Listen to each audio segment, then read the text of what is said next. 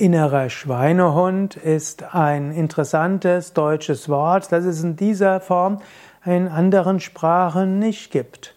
Innerer Schweinehund ist so ein gewisses Trägheitsmoment in uns, ist eine gewisse Vergnügungssucht in uns, ist ein gewisses Prinzip, das uns davon abhalten will, uns zu überfordern. Man sagt so schön, der Geist war willig, das Fleisch war schwach. Man würde gern gesund leben, man würde gern mehr Sport machen, man würde gern täglich meditieren, man würde gern jeden Tag Yoga-Übungen machen, man würde gern sich um die Familie mehr kümmern und die Steuererklärung machen und so weiter. Was hält einen davon ab? Der innere Schweinehund. Den innerer Schweinehund kann man sehen als den Boykotteur, man kann ihn sehen als derjenige, der einem davon abhält, das zu machen, was man eigentlich will. Man kann aber auch erstmal den inneren Schweinehund als etwas Positives ansehen.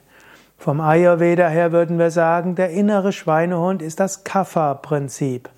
Kapha ist so das Erdwasserprinzip, das Gemütlichkeitsprinzip.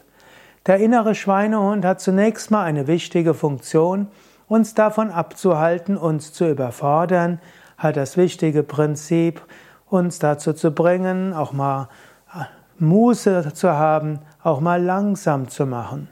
Dummerweise mag der innere Schweinehund auch manchmal das, das Süße und das Fette und deshalb tut er uns da nicht unbedingt etwas Gutes. Wer zu viel inneren Schweinehund hat, wird irgendwie träge und irgendwann dick und irgendwann hat er Herz-Kreislauf-Erkrankungen. Trotzdem ist es erstmal gut, den inneren Schweinehund zu wertzuschätzen als Gemütlichkeit, als Hilfe, sich zu überfordern. Jemand, der einen starken inneren Schweinehund hat, der kann nicht ins Burnout geraten.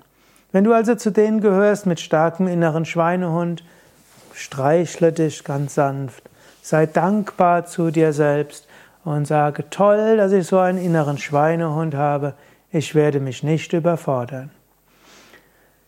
Also sieh den inneren Schweinehund an als etwas Wichtiges in dir, aber natürlich, der soll nicht zum Diktator werden und soll dich auch nicht beherrschen. Du solltest natürlich in der Lage sein, wichtige Entschlüsse umzusetzen und gesund zu leben. Ich habe ja auch eine Podcast-Serie gemacht äh, zum Thema der innere Schweinehund oder den inneren Schweinehund überwinden zu finden, eben auf wiki.yoga-vidya.de-innerer Schweinehund. Und das ist der Mitschnitt eines Seminars zu diesem Thema, wo du viele Tipps bekommst, wie du mit deinem inneren Schweinehund gut und geschickt umgehen kannst. Aber der erste Schritt wäre, ihn wertzuschätzen.